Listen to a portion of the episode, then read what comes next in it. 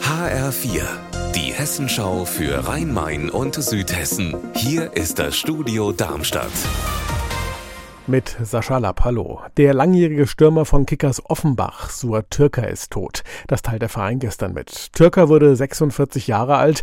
Der Ex-Profi ist überraschend gestorben. Für den OFC stand der einstige Stürmer von 2003 bis 2010 183 Mal auf dem Platz. Er schoss stolze 70 Tore. 16 davon erzielte er in der Saison 2004-2005 und hatte damit gehörigen Anteil am Aufstieg in die zweite Bundesliga.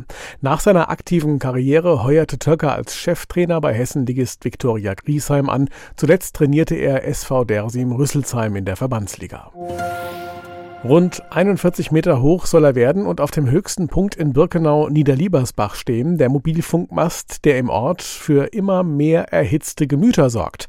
Die Fundamente, die stehen bereits. Wie es weitergeht, weiß Anna Vogel. Der Bau soll gestoppt und der Mast an einem unauffälligeren Standort weit weg von Wohnhäusern gebaut werden, fordert die Bürgerinitiative in Niederliebersbach vom Bergstreßer Landrat. Denn was sie wütend macht, selbst der Ortsbeirat hat angeblich erst von dem Projekt erfahren, als die Bauarbeiten losgegangen sind.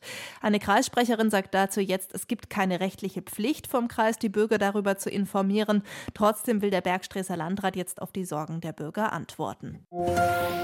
Leider ist es schon wieder passiert. Das stand am Samstag auf der Facebook-Seite des Frankfurter Zoos und gemeint ist ein Fremdkörper in einem Humboldt-Pinguin. Posi heißt der Pinguin und verschluckt hat er den Brillenbügel eines Besuchers. Per Notoperation musste der entfernt werden und das ist zum Glück auch gut gegangen. Der Pinguin hat die Operation gut überstanden. Laut Zoo kommt es immer wieder vor, dass Besucher Gegenstände in Gehege werfen, die landen dann dort und wie gefährlich das sein kann, das hat man ja nun gesehen.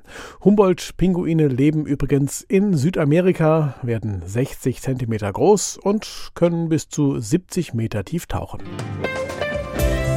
Unser Wetter in Rhein-Main und Südhessen. Sonnig und trocken ist es, das Ganze bei 9 Grad in Untermossau, 10 sind es in Lietesheim. In der Nacht auf Dienstag ist es zum Teil klar, es breiten sich aber erneut Nebel- und Hochnebelfelder aus und die Luft, die kühlt sich ab auf 1 Grad in Firnheim. Ihr Wetter und alles, was bei Ihnen passiert, zuverlässig in der Hessenschau für Ihre Region und auf hessenschau.de.